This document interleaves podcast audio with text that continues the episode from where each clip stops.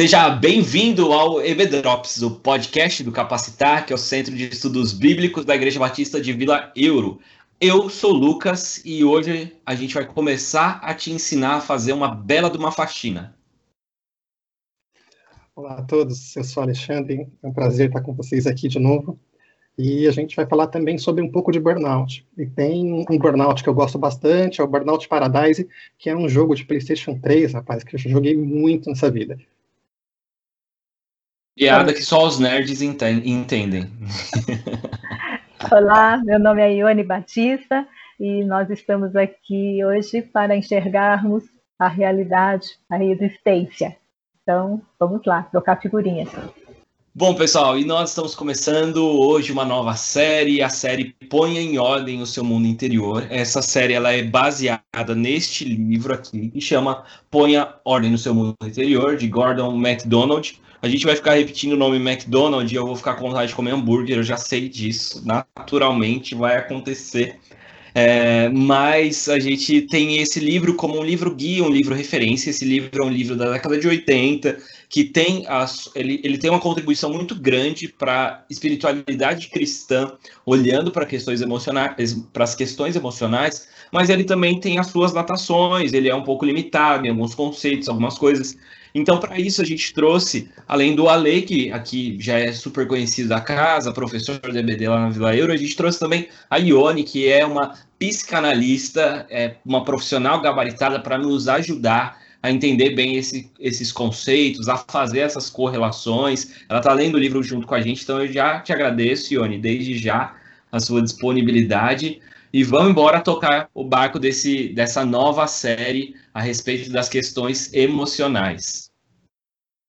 E para começar, o livro ele traz a, a, o Gordon MacDonald, o, esse pastor, autor, ele traz à tona logo nos primeiros parágrafos a realidade que ele viveu de um certo dia, um dado momento na sua vida e que uma sucessão de coisas tinham acontecido, mortes, é, é, é, mortes próximas em que ele teve que lidar com os velórios, ele teve questões ali de trabalho muito pesadas, um, uma série de, de atribuições, muitas pregações, enfim, ele na sua vida pastoral, profissional, estava é, vivendo um momento de bastante estafa, e ele chega num momento de esgotamento em que uma simples palavra que a sua esposa diz no café da manhã é, é, é o gatilho para ele chorar por quatro horas seguidas e repensar uma série de coisas. E a partir desse, desse momento que ele começa a se preocupar e a tomar conta da realidade da, da vida, é, da, da realidade das emoções e trabalhar essas questões.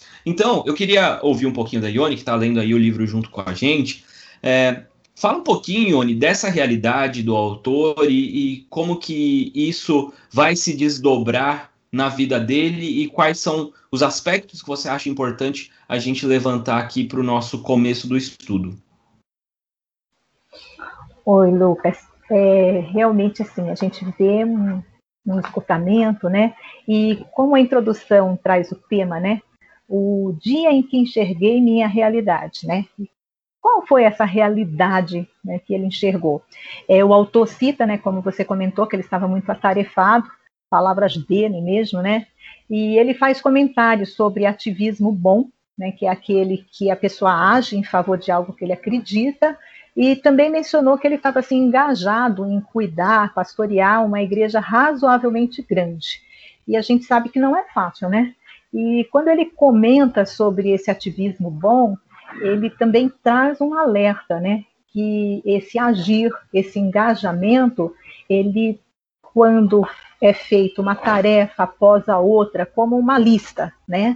E isso pode se tornar caótico e ser até mesmo é, destrutivo, né? E quando ele traz é, à tona esse ativismo destrutivo, negativo, né? Ele fala, né, de realizar as tarefas sem ter um real significado. E ele até cita né, um, um exemplo que é como estar é, num rio perigoso, dentro de um caiaque, né? E arrastado pelas corredeiras, ou seja, não tem controle. Vai fazendo, fazendo, fazendo, fazendo, fazendo, e se vê nesse rio perigoso, né? Esse rio da vida. Né? E é essa lista de tarefas que o autor traz, né? Autor como pastor, é que ele levanta antes do sol nascer e que ele ia se deitar muito tarde. E é lógico que isso inclui uma série de tarefas, como preparar os sermões, né, frequentar muitas reuniões. Ele também se deparava com o sofrimento das pessoas, lidava com os lutos de pessoas próximas a ele, mas também lidava com o luto das pessoas que estavam sofrendo, né? E fora isso ainda tem de lidar com outras coisas, né? Que são aquelas pessoas críticas que estão sempre procurando ali algumas falhas, né? E ele pensava casado com filhos. É também, isso mesmo, é isso mesmo, casado, filhos. E aí ele pensava o quê, né? Que ele tinha energia suficiente tá, para lidar com tudo isso, ou seja, uma vitalidade inesgotável. Muitos de nós também pensamos assim, né? Que não vai acabar a energia, né? Será? E, é. e aí ele comenta, né, que esse trabalho incessante, e ele cita aqui a depressão profunda, e nesse caso penso que ele está falando de tristeza profunda, e não que ele tenha ido a um profissional que tenha feito um diagnóstico, que é, ele esteja falando de tristeza profunda. Ele também fala dos pensamentos inquietantes em relação a essas críticas, a tudo isso que ele lidava, né? E isso serviu para criar nele um estado de esgotamento. Perceba, espiritual, emocional, intelectual e físico, né? Ou seja, a palavra que ele destaca é esgotamento. Eu eu vivi coisa parecida. Algumas pessoas da igreja sabem, algumas pessoas mais próximas.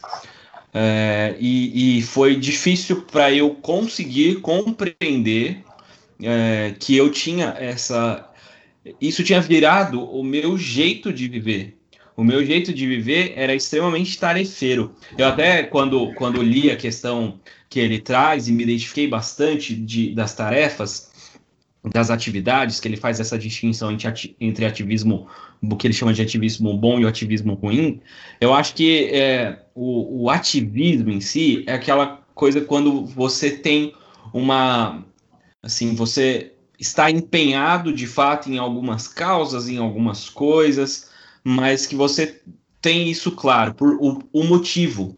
Você sabe qual é o, o real significado de você estar gastando seu tempo, sua energia naquilo. E quando eu me encontrei nessa realidade, eu percebi, depois de, de, muito tempo, depois de muitas conversas com a minha terapeuta, eu cheguei a. a eu compreendi que, na verdade, o que eu. A mi, o meu, minha forma de ver tinha sido uma grande. Tornar, eu tinha tornado minha vida numa grande eh, lista de atividades. Então, o que, que eu tenho que fazer? Tenho que fazer isso, tenho que fazer aquilo, tenho que fazer aquilo outro e a, inclusive o lazer tinha se tornado uma atividade. E quando se torna uma atividade, se torna uma obrigação. Então, assim, eu vivi essa realidade e eu acho que aqui já vai um alerta né, para os nossos ouvintes. Será que você não tem tido algo parecido na sua vida? Será que você não tem vivido dessa forma é, tarefeira e tudo que você faz é mais uma coisa que você tem que riscar da sua lista? Porque realmente você viver dessa forma é impossível. Isso vai acabar levando a esse esgotamento total que, que a Ione comentou.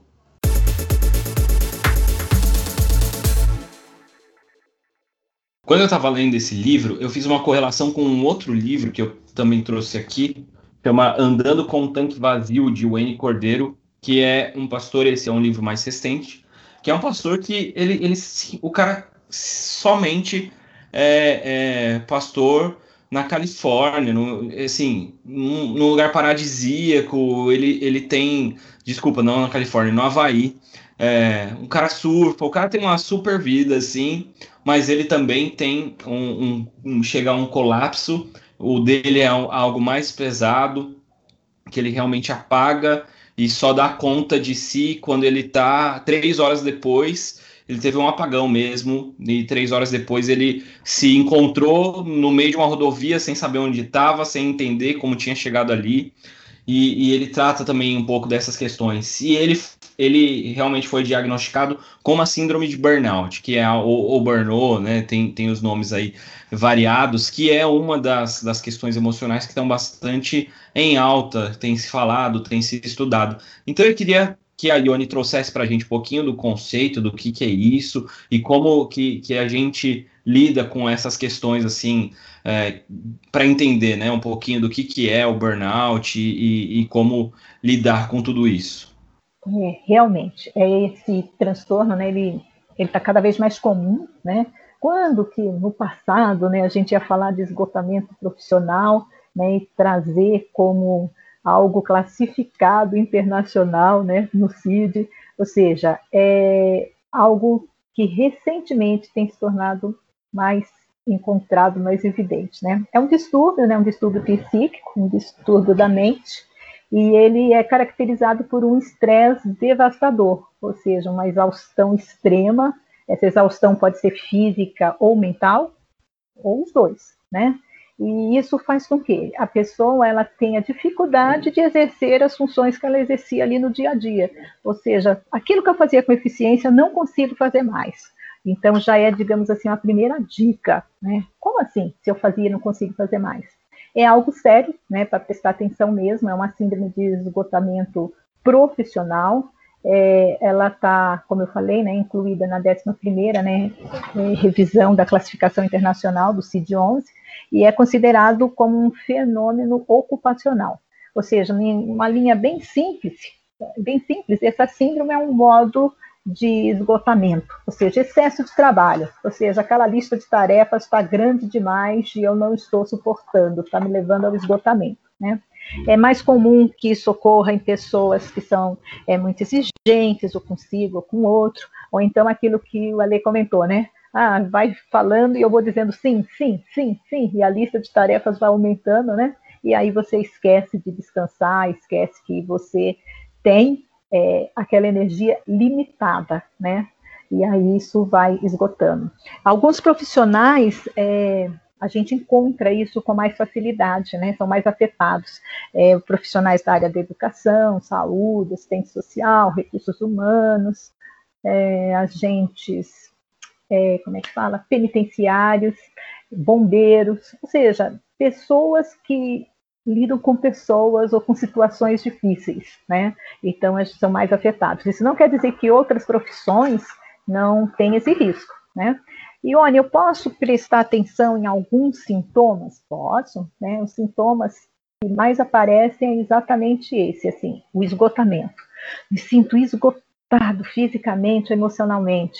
É, e isso vai causando o quê? Ausência é, no trabalho, ou assim, o que eu fazia com eficiência não faço mais, e a pessoa se torna talvez mais agressiva, ou quero ficar isolado, é, tenho dificuldade de concentração, puxa, não consigo lembrar como é que fazia isso, lapsos de memória, ansiedade, e baixa autoestima, pessimismo.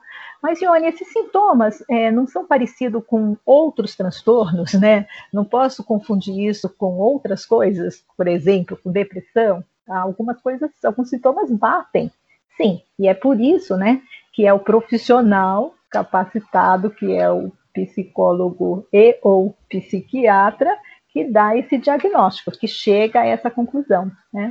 É, uma outra característica também desse esgotamento profissional é assim alguns sintomas físicos mesmo, algo que a pessoa sente como dor de cabeça, enxaqueca, é, um cansaço que não tem fim, palpitação, né? Ai, Ana, mas isso não pode ser confundido também com outras coisas? Sim, por isso que o médico, né, especialista, é, que vê isso, né? E que médico é esse? É o médico da psique, o psiquiatra, né? Quem cuida desse assunto.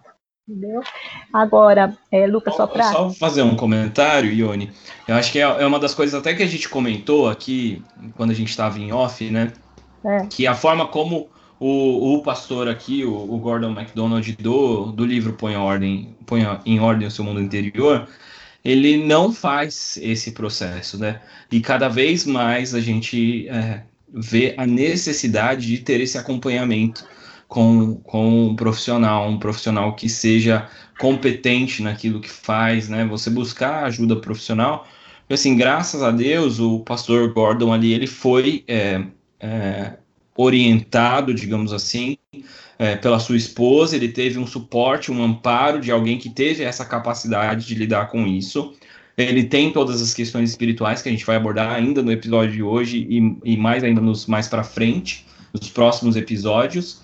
Mas hoje em dia a gente sabe que agora em 2020 nós temos muito mais é, evidente e clara a necessidade de profissionais da saúde mental do que na década de 80. Então, já que temos é, esses profissionais gabaritados ao nosso alcance, a gente deve usar. E a gente não deve temer usar e nem se envergonhar de usar. E acima de tudo, não achar que isso é falta de fé ou que isso é falta de acreditar que Deus pode cuidar da gente. Não, Deus cuida da gente através desses profissionais, né? Isso mesmo, Lucas. É, um, um, pode complementar né, é, o outro, o psiquiatra, o psicólogo, o psicólogo, o psiquiatra, trabalhar é, a mente, né? Trabalhar os profissionais da mente, ou seja, se a perna quebra, vai no ortopedista, porque quando eu estou esgotado, né? E não estou conseguindo exercer, por exemplo, aqui nesse caso, né, dessa síndrome, não estou conseguindo exercer a, um, o trabalho como eu exercia, não vou buscar a ajuda de um profissional que pode é, da orientação ou a medicação, se for o caso, né?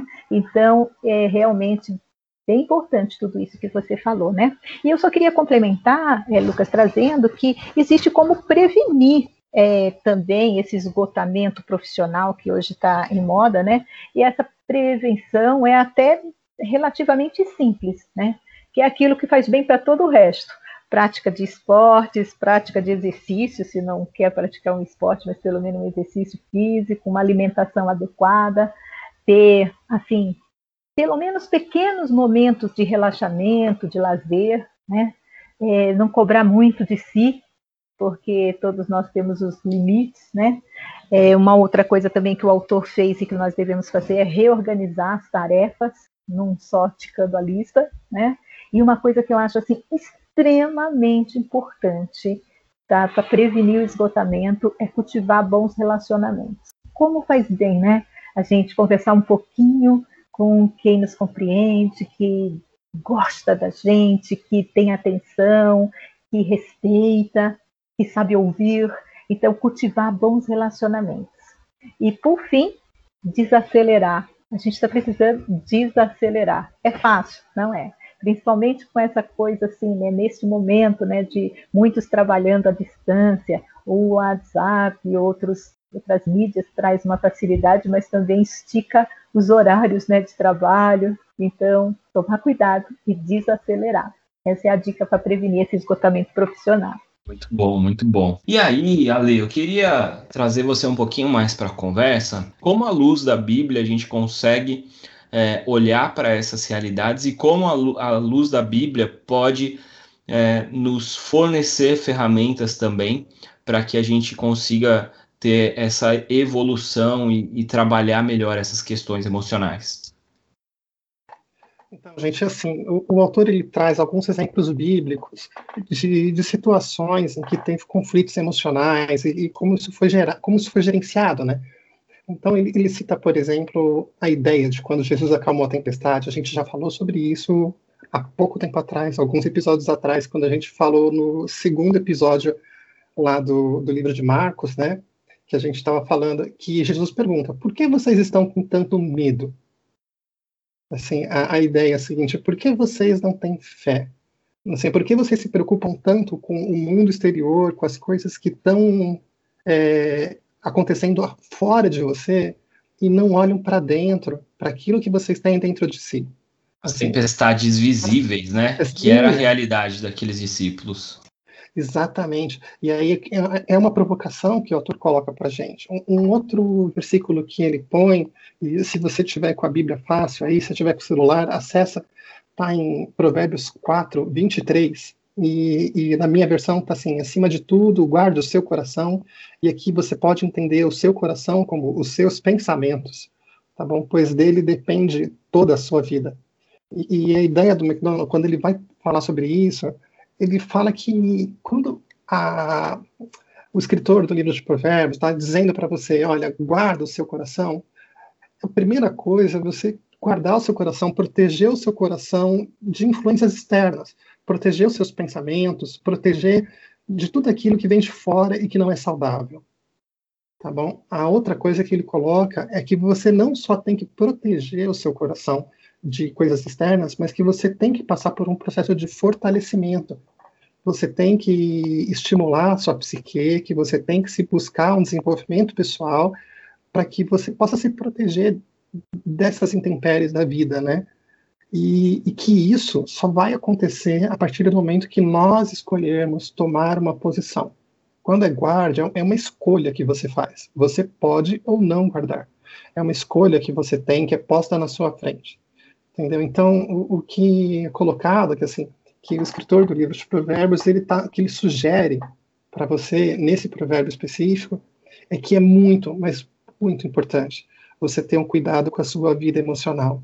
E, e a ressalva que ele faz, pois dele, desse cuidado, depende toda a sua vida. Ele coloca uma ressalva bem importante, né? E mesmo no Novo Testamento, quando a gente lê lá em Romanos 12, lembra que fala assim, Romanos 12, 2, não se amoldem ao padrão deste mundo, mas transformem-se pela renovação da sua mente. Tem uma outra versão que eu curto bastante, que é, é a versão da mensagem, e o Eugene Peterson, que desenvolveu o texto da, da mensagem, né, ele coloca mais ou menos assim: não se ajustem demais à sua cultura, a ponto de não poderem pensar mais. Em vez disso, concentrem atenção em Deus. Vocês serão mudados de dentro para fora. Descubram o que Ele quer de vocês e tratem de atendê-lo. Diferentemente da cultura dominante, que sempre os arrasta para baixo ao nível da imaturidade, Deus extrai o melhor de vocês e desenvolve em vocês uma verdadeira maturidade. Assim, aqui o, o Peterson, a interpretação que ele teve do texto bíblico de Romanos, né, ele coloca aquela ideia de quando você tem uma vida espiritual mais saudável, isso também ajuda a proteger a sua mente, a você tomar o cuidado de fazer escolhas que não são pautadas por um padrão externo que você começa a aprender a pensar de uma forma independente, a falar não para situações que se colocam na sua presença e a, a não, se, ao não ser agredido pelos, pelos eventos externos e se proteger e confiar e, e se ancorar em Deus. Assim, são dois pontos bíblicos assim que o autor coloca que eu achei bem interessante quando ele desenvolveu que a ideia do cuidado da, da sua mente, do seu coração, é, de você protegê-lo é, com carinho, isso é muito importante é, na visão bíblica também.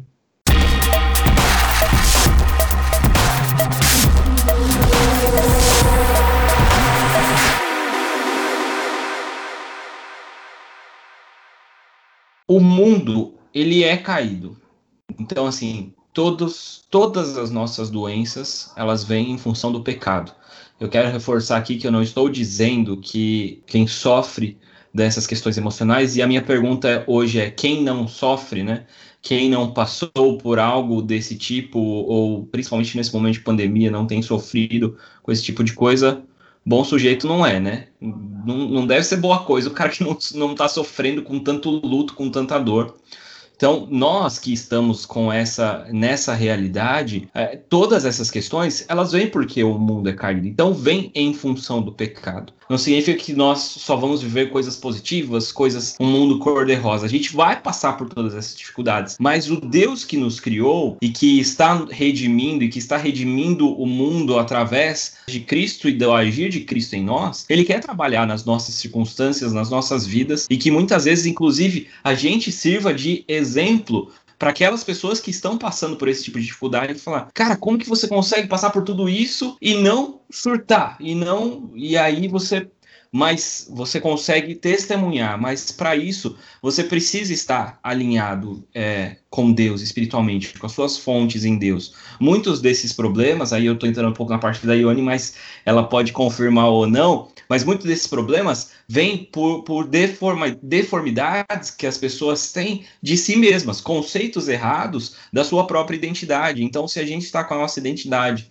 bem pautada em Cristo, em quem nós somos em Cristo Jesus, nós temos um, uma talvez um fortalecimento maior para lidar com essas questões. Eu não digo que nós estaremos blindados, que a gente não vai sofrer com tudo isso, mas é, a palavra do Senhor ela nos dá ferramentas, princípios para que a gente consiga passar por essas situações de talvez de uma forma diferente daquilo que o mundo tem passado, da forma como tem sido, sem dispensar, obviamente, todos os cuidados que a gente tem que ter. Eu tô viajando muito, Ione, me fala aí, se precisar, fala que eu tô errado, não tem problema. É, tudo, tudo isso tem que ser levado em consideração, né? A gente está vivendo um, um, tempo difícil, onde é, também nos tornamos mais sensíveis, né? A, a, ao sofrimento, a toda essa situação. Então, tudo isso pode acarretar esse esgotamento e quanto é, mais tratado esse interior, quanto mais em ordem nossa vida espiritual, mais fácil fica de alinhar todas as outras, outras vamos chamar assim de outros departamentos que fazem parte do nosso todo, né? A gente está indo por etapas, né? Falando dessa realidade, desse esgotamento, e depois a gente vai, né? Se aprofundando no livro, falando desse mundo interior que você está citando, né? Perfeito, é isso aí. Tem uma outra coisa que eu queria trocar uma ideia com vocês é, é, um conceito que o autor fala também, que é a ideia que a gente conhece muito do mundo exterior. E a gente conhece muito, mas muito pouco do nosso mundo interior. Às vezes a gente nem sabe os nossos gostos, os nossos desejos e os nossos próprios propósitos referentes a frente a algumas situações na vida. A gente, quando a gente se pergunta seriamente, mas por que eu estou fazendo isso? Às vezes a gente não sabe a resposta.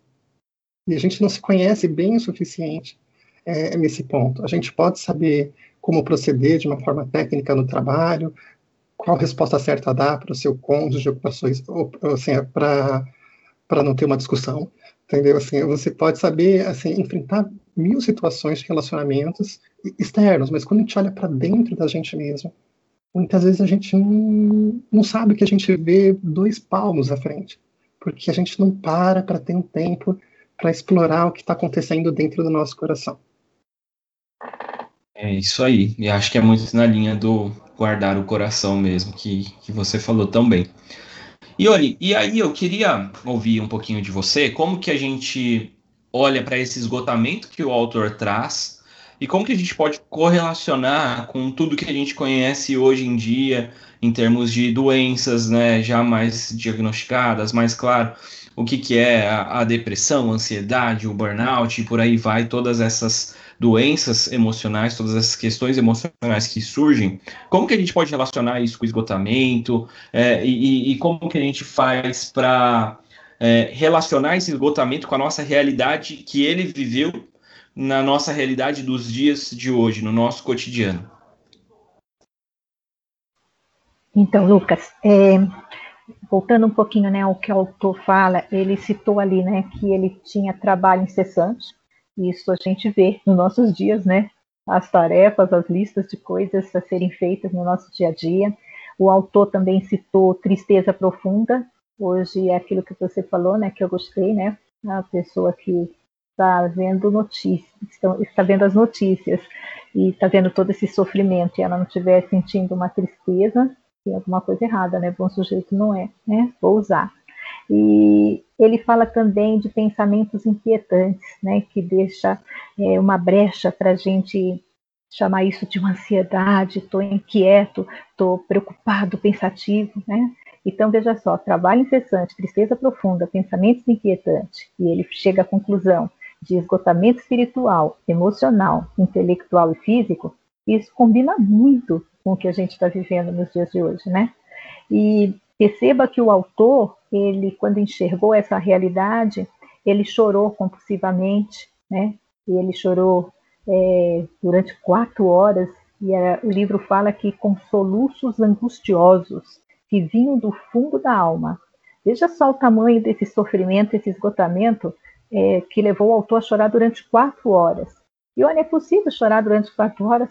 Claro que é, até mais, né? Depende do esgotamento, depende de quanto isso está ali retraído, né? Sem um tempinho para colocar uma lágrimazinha para fora, um desabafo, né? Veio de uma vez, né? Só aí da Vila Euro fala que eu sou chorão, mas acho que eu nunca chorei por quatro horas, tá, gente? Só para deixar claro. Eu acho que se você juntar todas as vezes que eu, que eu chorei no louvor, talvez dê quatro horas ou mais. É, pode ser. É, pode ser, hein, Lucas? Tem que ficar atento aí somando essas horas aí. Mas pelo menos você não chorou com soluços angustiosos, né? Como fala o autor, né?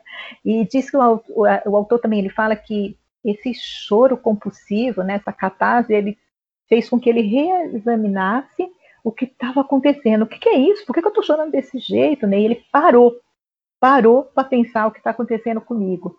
E aí ele percebeu, né, que ele estava naquele ticando as listas, as tarefas, fazendo, fazendo, fazendo sem parar, né, e que ele precisava botar ordem no mundo interior. Ou seja, é bem aí o, o tema do livro, né, por ordem nesse mundo interior, né. E aí é, o livro fala que ele tomou algumas atitudes. Diz que primeiro ele confessou a Deus, né, o seu arrependimento de estar tá fazendo as coisas assim no automático, né, é, e ele tinha ali um dom que ele estava utilizando de uma forma automática, sem dar um significado real para aquilo. E diz que além de ele confessar de perdão a Deus, ele expressou o desejo de mudar o ser e o agir, né? E que Deus pudesse acompanhá-lo nessa caminhada espiritual. Então, trazendo isso para os nossos dias, né, a gente percebe que essa mudança que a gente precisa fazer, ou seja, reorganizar nossa vida, é um processo, não acontece da noite para o dia, como também a gente percebe que também não aconteceu da noite para o dia com o autor, né? Mas que a gente pode parar para tentar enxergar essa nossa realidade, né? É, o que eu tenho feito no dia a dia, como é que eu tenho lidado com essas tarefas, né? E se permitir falar, né? Se permitir as lágrimas, né? Permitir que as lágrimas venham. E olha, com quem? Ele fez isso com a esposa. Você pode fazer isso com um amigo, um desabafo, com um pastor, com um irmão, mas você pode também perceber que você precisa de ajuda de um profissional, né? Que pode ajudá-lo em relação a essas lágrimas, a esse esgotamento que você possa vir a enxergar, né? Não estou dizendo que toda lágrima e toda tristeza a gente tem de procurar um profissional especializado, mas se esse esgotamento ficar claro, né? A gente precisa buscar ajuda, sim, né? Outra coisa que a gente pode fazer é confessar a Deus, né? Como que a gente está se sentindo, né? Pedir ajuda nessa caminhada, nessa mudança, nessa reorganização do nosso dia. Né? E certamente quando a gente passa a mudar a nossa maneira de ser e de agir, né, isso já vai diminuindo um pouquinho ali as tarefas, arranjando uma forma de distrair um pouquinho a mente, né? A boa convivência que eu citei, né? Os bons relacionamentos, tem um tempinho para tudo isso, né? E que o nosso pedido a Deus seja que Ele venha nos ajudar a pôr ordem nesse mundo interior que certamente vai ter uma influência positiva no mundo exterior. Amém. É verdade. Eu acho que é, esse episódio ele é um episódio bastante introdutório às questões que vamos tratar. A gente está falando aqui em termos de, do livro, né? A gente está tratando de três, é, do, três pequenos capítulos, que é o que ele chama de prefácio ainda, então a gente ainda vai ter bastante conteúdo. São oito episódios. Sete ou oito, Ale? Tá no mudo. Sete. São sete episódios que a gente vai tratar bastante dessas questões.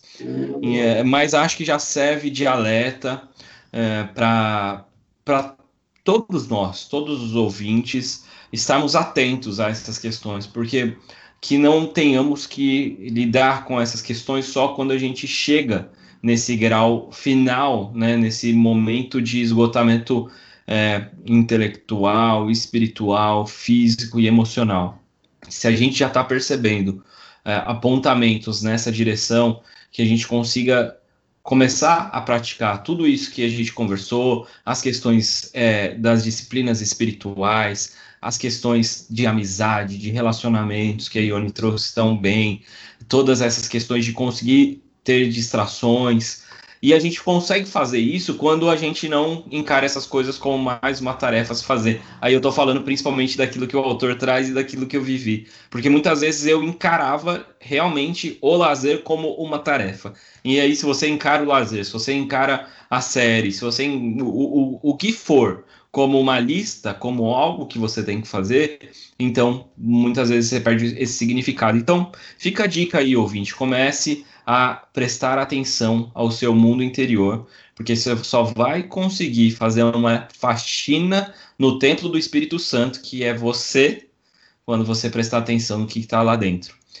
Gente, muito obrigado. Achei sensacional, gostei demais de dividir com vocês esse tempo. Agradeço a disponibilidade de vocês e até o próximo episódio do EBDrops, episódio número 54, ou episódio número 55 da semana que vem, quando a gente vai começar a entrar na primeira parte do livro, em que ele trata a nossa motivação de vida.